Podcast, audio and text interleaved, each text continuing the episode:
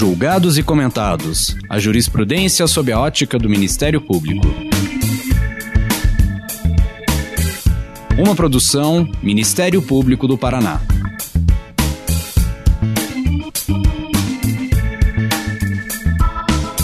Olá, estamos começando mais um episódio do Julgados e Comentados. Eu sou Eduardo Cambi e hoje abordaremos sobre o direito antidiscriminatório e a proteção de grupos vulneráveis. Para tanto, contamos com a participação de Timothy Heman, promotor de justiça do Ministério Público do Estado do Paraná. Lembramos que esse episódio foi gravado à distância em respeito às medidas de distanciamento social devido à pandemia da Covid-19. Nesse episódio, vamos abordar no que consiste o direito antidiscriminatório e qual a sua relação com o Ministério Público na atuação de proteção dos grupos mais vulneráveis. Como a jurisprudência do Supremo Tribunal Federal e da Corte Interamericana de Direitos Humanos lidam com a temática, como os membros do Ministério Público podem se valer dessa abordagem na proteção dos grupos mais vulneráveis? Essas e outras questões serão abordadas no decorrer deste episódio. Timothy, seja muito bem-vindo. Muito obrigado por aceitar o convite. Hoje é a sua segunda participação. A primeira foi no episódio de número 9 sobre a Corte Interamericana de Direitos Humanos e o direito à propriedade aos indígenas, junto com o Procurador da República, Marco Antônio Delfino de Almeida.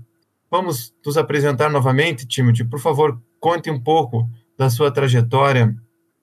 profissional e acadêmica. É, olá a todos e todas ouvintes do, do podcast Julgados e Comentados do Ministério Público do Estado do Paraná. Deixo um abraço especial aqui para os meus colegas e colegas que nos escutam nesse episódio de hoje. Também agradeço o novamente o convite é, da escola para participar desse episódio na pessoa do meu querido amigo Eduardo Camp. Bem, eu sou promotor de justiça há quase quatro anos no Ministério Público do Estado do Paraná passei no concurso de 2016/2017 e estou atualmente na comarca inicial é, de Campina da Lagoa. É, também auxilio de forma remota no Centro de Apoio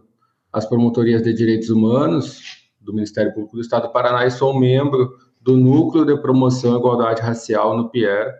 também vinculado ao Centro de Apoio às Promotorias de Direitos Humanos tem, tem um livro publicado na área, Jurisprudência Internacional de Direitos Humanos, e atualmente também tem uma coluna no site J, chamada O Direito dos Grupos Vulneráveis. Timothy, vamos começar explicando para os nossos ouvintes no que consiste o direito antidiscriminatório. Eduardo, eu penso que não haveria melhor data para que nós fizéssemos esse episódio no dia de hoje, porque na sexta-feira, e hoje nós estamos gravando uma segunda, o presidente da República ratificou a Convenção Interamericana sobre o combate ao racismo e todas as formas de discriminação racial e de intolerância. E de modo que a qualquer momento pode sair o decreto que internaliza essa convenção, ampliando o bloco de constitucionalidade e passando a considerar o texto dessa convenção como uma norma constitucional equiparada à emenda constitucional. Veja, é, à vista disso, o princípio da igualdade ele está mais do que nunca na ordem do dia no direito brasileiro, com essa ampliação do bloco de constitucionalidade que está na iminência de acontecer. E aí nós entramos no direito antidiscriminatório, que é um ramo, um ramo do direito muito desenvolvido fora do Brasil, em especial nos Estados Unidos da América, já há algum tempo, e que no Brasil nós temos como maior autoridade o professor Adilson Moreira, que define o direito antidiscriminatório como um campo jurídico composto por uma série de normas que pretendem reduzir ou eliminar disparidades significativas entre grupos, um dos objetivos centrais do, do, do texto constitucional brasileiro. Então vejam que o direito antidiscriminatório ele é aquele conjunto de regras e princípios para utilizar um conceito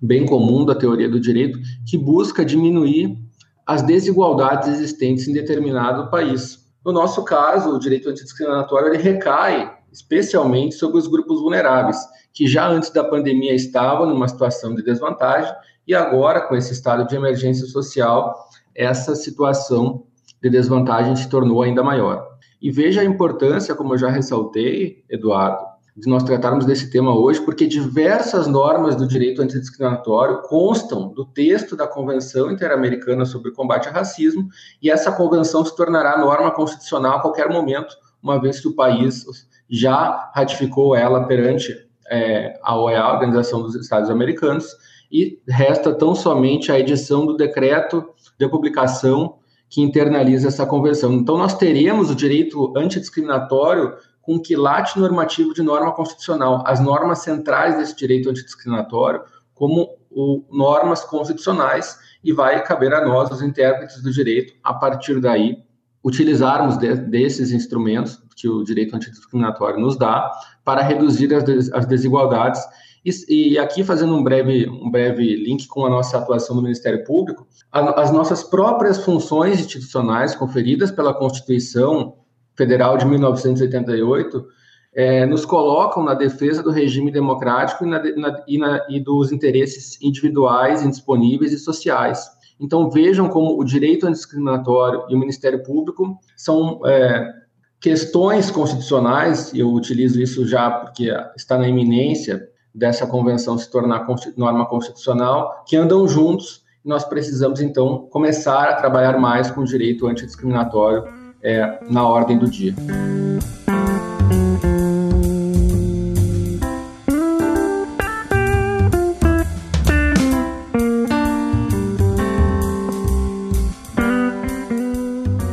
Timothy, você faz referência à Convenção Interamericana contra o Racismo e Formas Correlatas de Intolerância, que prevê um conjunto de regras sobre o direito antidiscriminatório. E por isso eu te pergunto, Quais são as espécies de discriminação reconhecidas e refutadas por, por esse direito antidiscriminatório? Eduardo, o direito da antidiscriminação, ele reconhece e busca a refutação, a proibição de uma série de discriminações. Eu inicio essa resposta com a discriminação clássica, aquela mais conhecida de todos e todas que nos escutam, que é a discriminação negativa, que é aquela discriminação é, que se, se, deduz de um consectário do princípio da igualdade na lei, a igualdade formal, ou seja, a discriminação indevida e injustificada, uma, uma situação no qual o intérprete do direito ele olha para aquela situação, para aquele problema, e ele desde já vê uma, uma, uma situação de discriminação.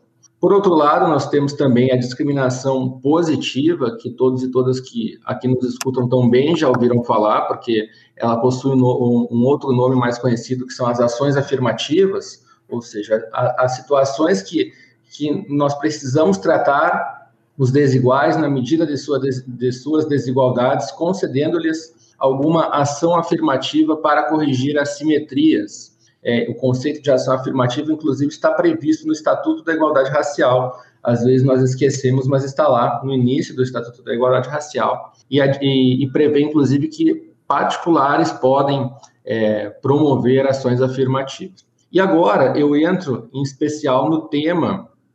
é, que eu vou me permitir desenvolver aqui nesse episódio hoje, que é a discriminação direta e a discriminação indireta. A discriminação direta é aquela que possui uma intenção daquele que discrimina. Ou seja, o ato ele é dotado de uma intencionalidade, como bem ressalta o professor Roger Halps Rios, que também é um autor brasileiro, desembargador é do Tribunal Regional da Quarta Federal, que escreve sobre direito antidiscriminatório desde 2008 no Brasil. A intencionalidade é o que diferencia a discriminação direta da discriminação indireta. A discriminação direta, como eu disse, é aquela que possui, então, um dolo, um elemento volitivo por parte daquele que discrimina ao propagar determinado ato ou ao adotar determinado critério para a promoção de uma medida pública ou privada. Ao passo que a discriminação indireta, e aqui será o tema,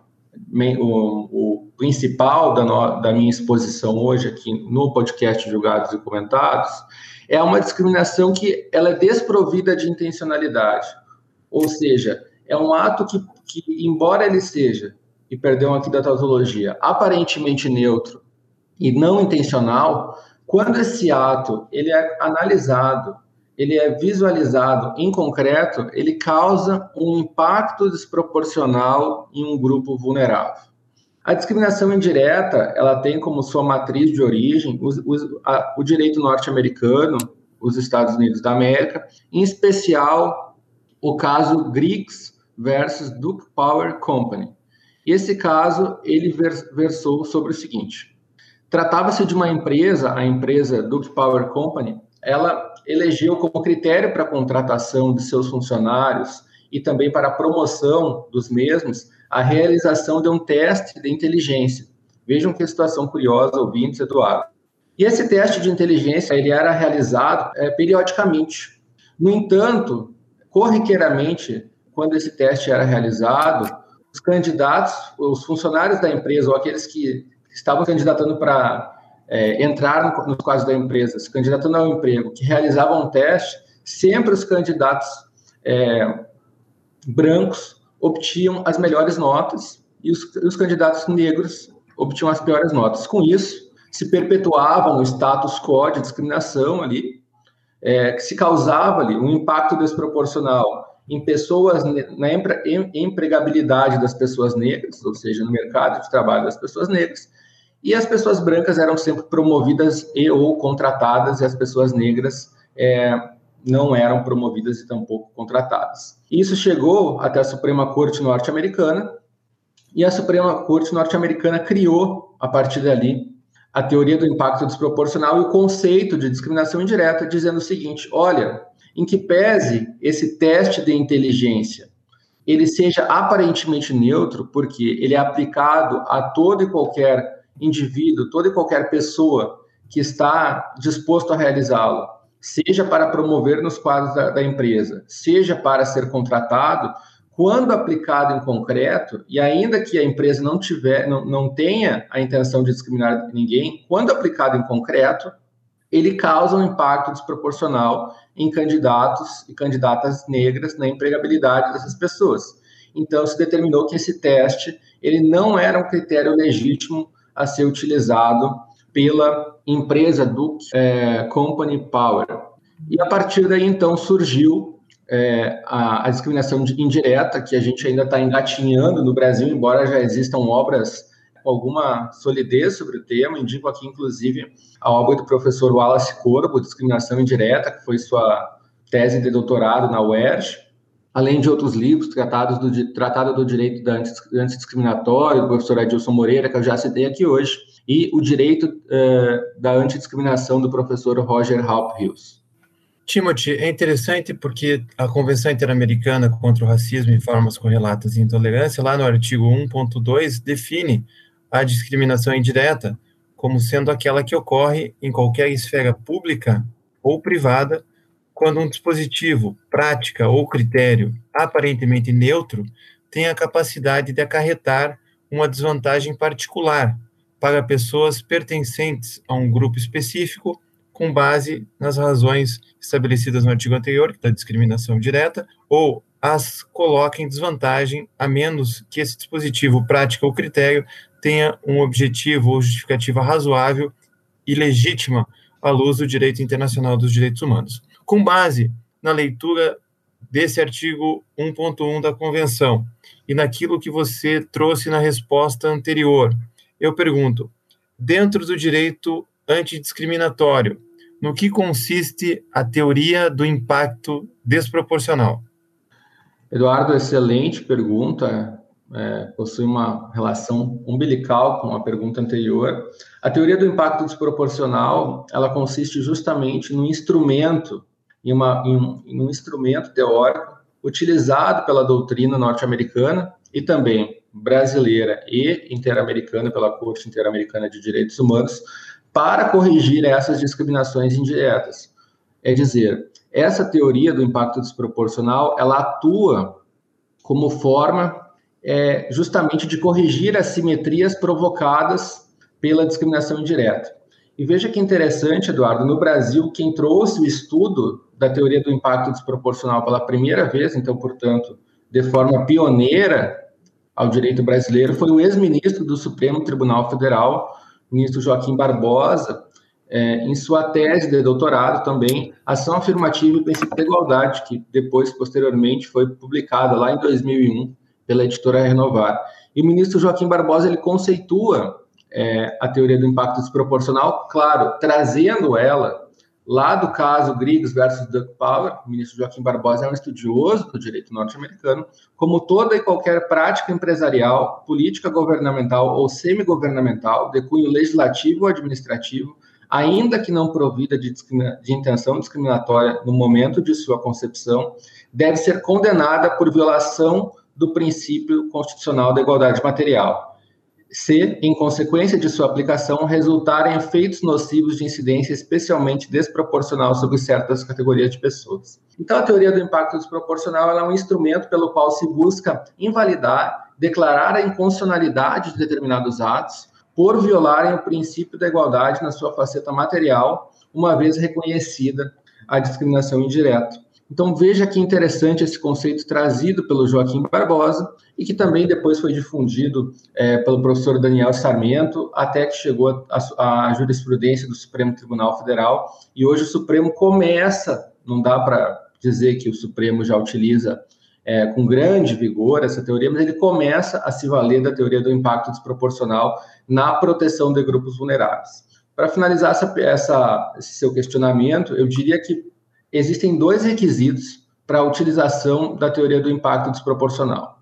A verificação é, de uma discriminação indireta, ou seja, de um ato aparentemente neutro, desprovido de intenção, mas que, quando analisado em concreto, seja esse ato público ou privado, causa um impacto desproporcional no grupo vulnerável. E o segundo requisito é justamente o final da minha frase anterior, é a geração é, de danos, o, o, danos a grupos vulneráveis, grupos historicamente estigmatizados, e aqui eu cito como exemplo, depois eu vou citar exemplos da jurisprudência, mulheres, pessoas, é, população indígena, minorias religiosas, é, enfim, todo e qualquer tipo de grupo vulnerável é, está sujeito a ser protegido pela teoria do impacto desproporcional, que é um Instituto Geral de Proteção de Grupos Vulneráveis.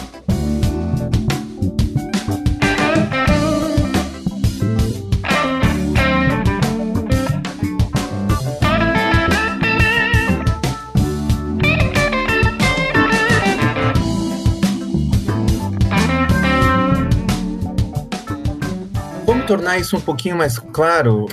é, Timothy, é, e por isso que eu faço essa pergunta. Como que o Supremo Tribunal Federal e a Corte Interamericana de Direitos Humanos trabalham essa ideia de impacto desproporcional e proteção de grupos vulneráveis? Excelente pergunta, Eduardo e ouvintes. O combate à discriminação indireta surgiu na jurisprudência do Supremo Tribunal Federal no ano de 2003 embora não tenha o Supremo Tribunal Federal citado expressamente a teoria do impacto desproporcional. E o caso em tela foi justamente a ADI 1946, no qual o Supremo Tribunal Federal se debruçou acerca da constitucionalidade da incidência do limite dos benefícios previdenciários, ou seja, o teto previdenciário à época R$ 1.200, estabelecido pela emenda constitucional 20 de 98 sobre salário e maternidade.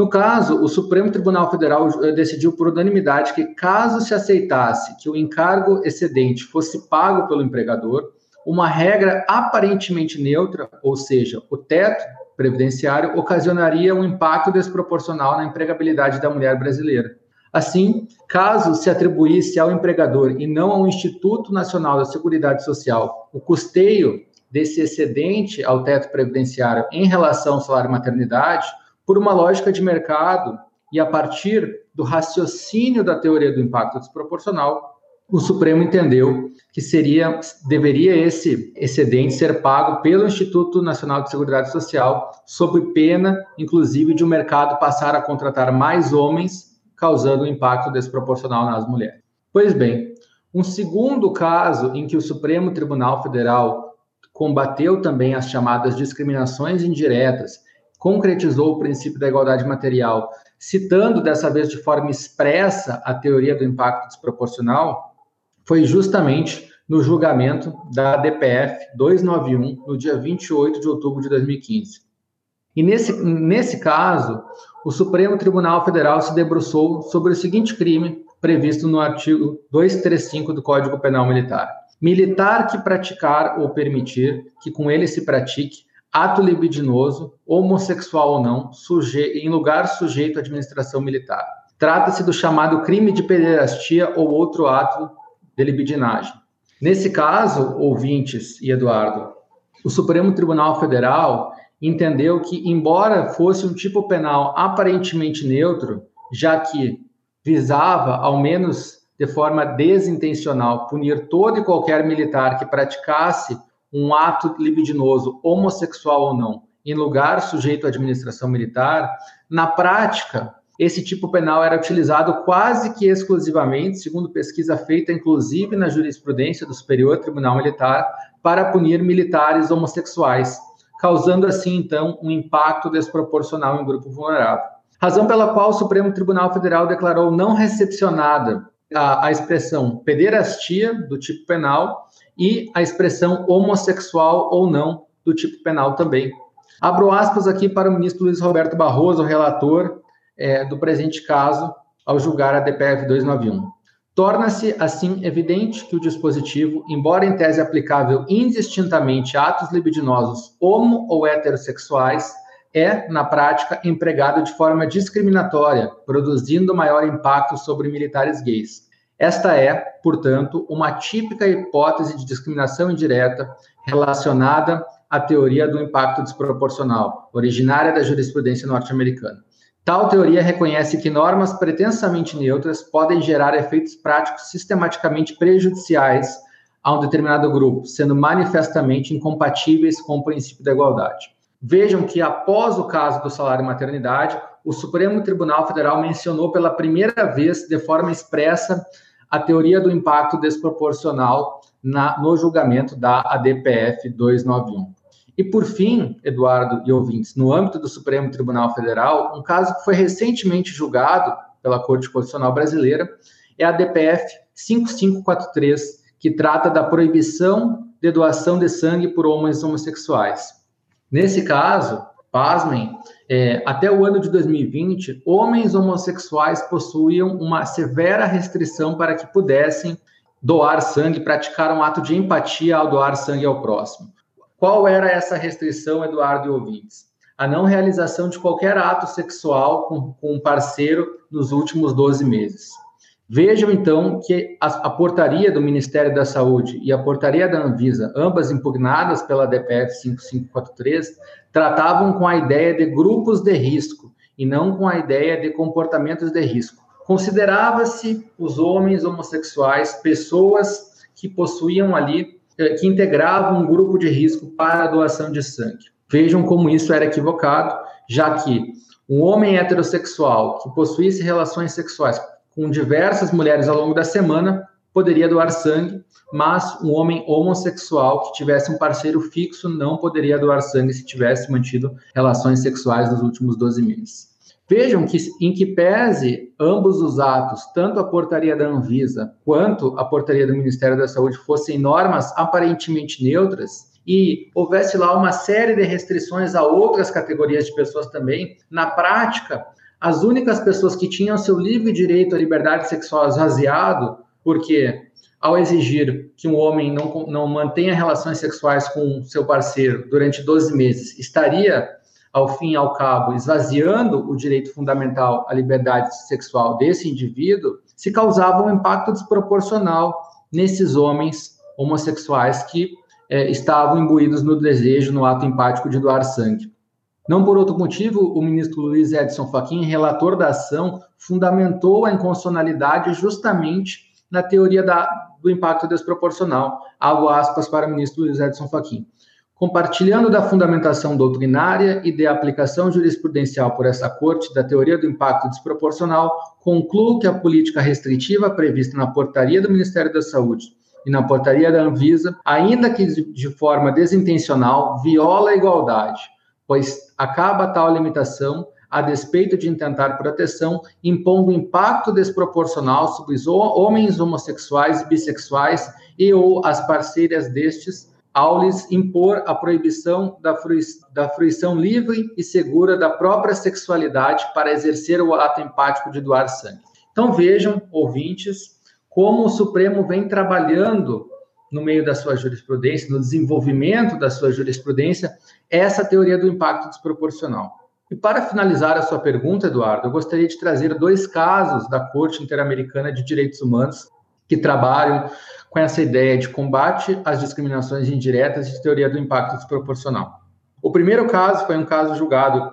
pela Corte Interamericana de, de Direitos Humanos, chamado Iatama versus Nicarágua. Esse caso foi julgado pela Corte no ano de 2005 e ele versa sobre população, populações indígenas e direito eleitoral. A legislação do Estado da Nicarágua, na década de 90, permitia a participação das comunidades indígenas nos pleitos eleitorais por meio de uma chamada Associação de Subscrição Popular, onde diversas, onde diversas comunidades indígenas eram representadas por uma associação, se tornando então essa associação a forma pela qual os povos indígenas da Nicarágua, de, de, de, da referida região, concorriam ao pleito eleitoral. Ocorre que em janeiro de, dois, de 2000 foi realizada uma alteração na legislação eleitoral da Nicarágua, extinguindo essa forma de representação por meio de associações populares, bem como exigindo dos partidos ou políticos a, a candidatura de ao menos 80% em 80% dos municípios. Vejam, então aqui nós tínhamos um, um povo indígena que se candidatava ao pleito eleitoral mediante uma associação popular, isso havia é, uma tradição consolidada na legislação da Nicarágua e, em determinado momento, em 2000, se extinguiu essa possibilidade e passou-se a exigir que os, os, partidos políticos indígenas tivessem candidatos em, em ao menos 80% dos municípios da Nicarágua. Em que pese fosse uma norma aparentemente neutra, já que essa exigência de 80% de candidaturas no, uh, nos municípios do, do país fosse feita não somente às populações indígenas, mas a todos, todo, todos os partidos políticos que gostariam de, que estariam colocando o seu nome nos, nos pleitos eleitorais, isso acabou por causar um impacto desproporcional a um grupo vulnerável, qual seja os, nos povos indígenas do estado da Nicarágua, em especial no tocante à sua elegibilidade e à sua representatividade no poder legislativo e executivo nas eleições. Então, a partir daí, a corte reconheceu a existência de uma discriminação indireta, aplicando a teoria do impacto desproporcional. E por fim, Eduardo e ouvintes, o último caso, mas não menos importante, trata-se do caso Atrave Murilo e outros, caso Fecundação in vitro versus Costa Rica, no qual, em determinado momento do, do, do ano de 1995, o Ministério da Saúde da Costa Rica simplesmente proibiu a utilização da técnica da fecundação in vitro em terras costarriquenhas. Em que pese essa proibição fosse uma norma aparentemente neutra, já que proibia toda e qualquer mulher de se valer dessa prática da fecundação in vitro em território costarriquenho, a Corte Interamericana de Direitos Humanos decidiu que essa prática seria uma prática inconvencional, já que violaria a Convenção Americana de Direitos Humanos, uma vez que se trataria de um caso de discriminação indireta. Por que isso, ouvintes e Eduardo? Porque, embora seja uma norma aparentemente neutra, fosse uma norma aparentemente neutra e desintencional, que proibisse toda e qualquer mulher de realizar a técnica da fecundação in vitro, mulheres das classes mais abastadas da Costa Rica poderiam simplesmente pegar um avião, sair do país e realizar a fecundação in vitro em outro país, enquanto que mulheres das camadas mais pobres da sociedade estariam submetidas a essa proibição, causando-lhes então um impacto desproporcional nesse grupo de mulheres em idade gestacional das camadas mais pobres da Costa Rica. São muitos então os casos tratados tanto pelo Supremo quanto pela Corte Interamericana de Direitos Humanos, com base na teoria do impacto desproporcional, e sem dúvida é um instrumento de grande valia para que nós possamos é, corrigir assimetrias e desigualdades a partir da concretização e da proteção do princípio constitucional da igualdade material, que também está previsto na Convenção Americana de Direitos Humanos.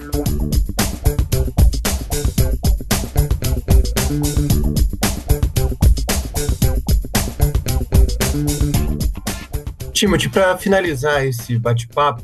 eu quero trazer a sua fala para o Ministério Público.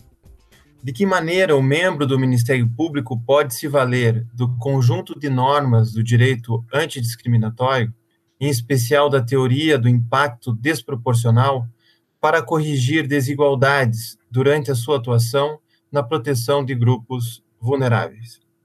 Eduardo, é, é, importante que todos e todas que nos escutam tenham ciência que, como eu já disse algumas vezes durante este episódio, as normas do direito antidiscriminatório estão em vias de se tornar normas de quilate constitucional é, com a incorporação é, da Convenção Interamericana sobre o combate ao racismo e todas as formas correlatas da intolerância. Então, a primeira coisa que o membro do Ministério Público deve ter em mente é estas normas ganharão em brevíssimo tempo quilate constitucional. Eu preciso trabalhar a partir daí.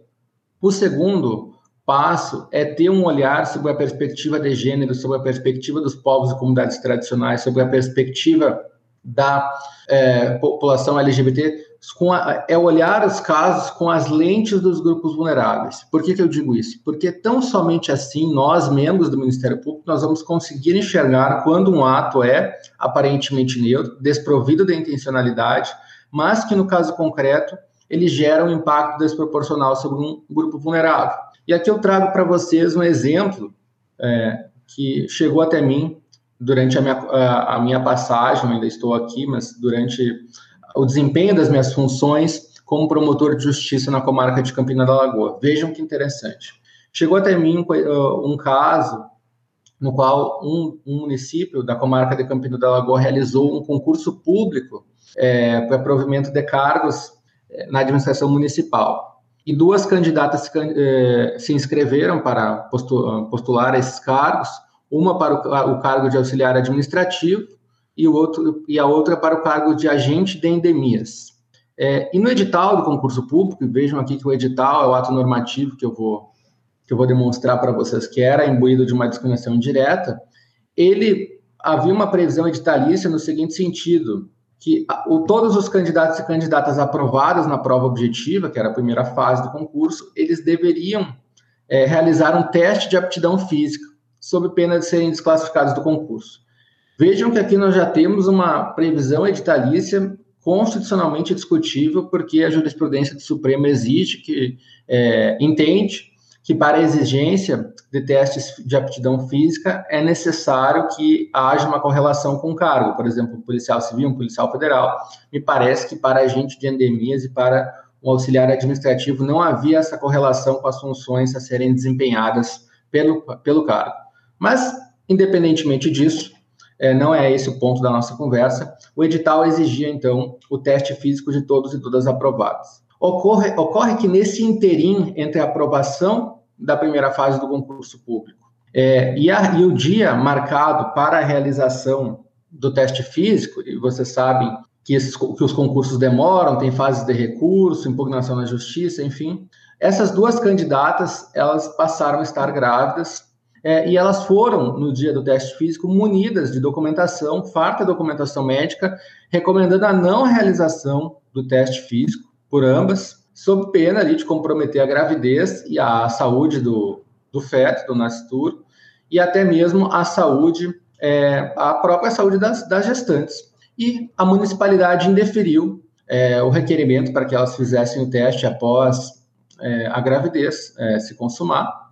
e, ambas foram desclassificadas do concurso público. E elas ingressaram então na justiça em busca de uma correção ao princípio da igualdade que fosse oportunizada a elas a realização desse teste físico. O caso chegou até mim, eu analisei esse caso, olhei com bastante calma e percebi que isso era um caso, um caso clássico de discriminação indireta, porque vejam, o edital que a gente tem em nossa mente, que é a lei do concurso,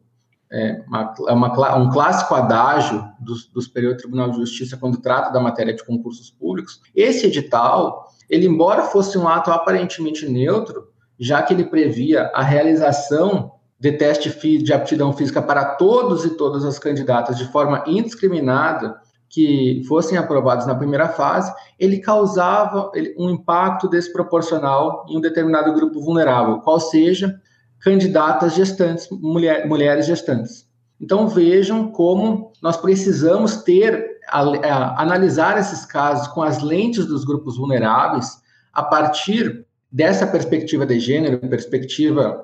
racial, perspectiva da diversidade LGBTQI+, para que nós possamos, então, é, visualizar os atos que são aparentemente neutros, é, mas que na prática causam impactos desproporcionais em grupos vulneráveis. O caso foi resolvido a partir da aplicação da teoria do impacto desproporcional, parecer exarado pelo Ministério Público, acatado pelo juízo e foi oportunizada, oportunizado, perdão, a essas mulheres que se realizasse o teste de aptidão física e fossem é, inseridas na classificação dos do, do concurso público, sem prejuízo aos demais candidatos pelo erro da administração pública municipal. Então veja, Eduardo, como muitas vezes essas questões teóricas elas podem ser trazidas para a prática com uma, um grau de eficácia muito grande que nos permite a transformação daquele ambiente no, a, no, qual nós estamos inseridos como promotor de justiça. E a concretização, que sem dúvida isso é o mais importante, do princípio constitucional da igualdade, das normas do direito antidiscriminatório, que muito provavelmente, até que esse nosso episódio vá ao ar, elas já estejam é, internalizadas no nosso ordenamento jurídico brasileiro com o quilate, com o status normativo de norma constitucional.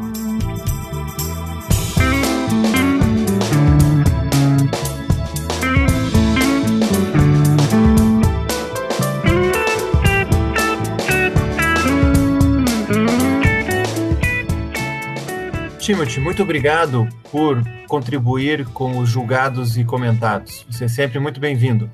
Eduardo, mais uma vez eu agradeço o convite da escola. É sempre uma honra, uma satisfação estar aqui conversando contigo, conversando com os nossos colegas, conversando com os ouvintes do podcast, que é um sucesso, julgados e comentados. Contem sempre comigo até uma próxima oportunidade. Até mais.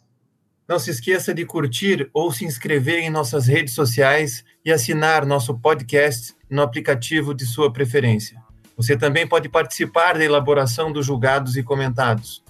Para sugerir um tema, encaminhar dúvidas ou comentários, enviem para a gente no e-mail julgados e comentados mppr.mp.br ou pelas nossas redes sociais. Muito obrigado e até a próxima!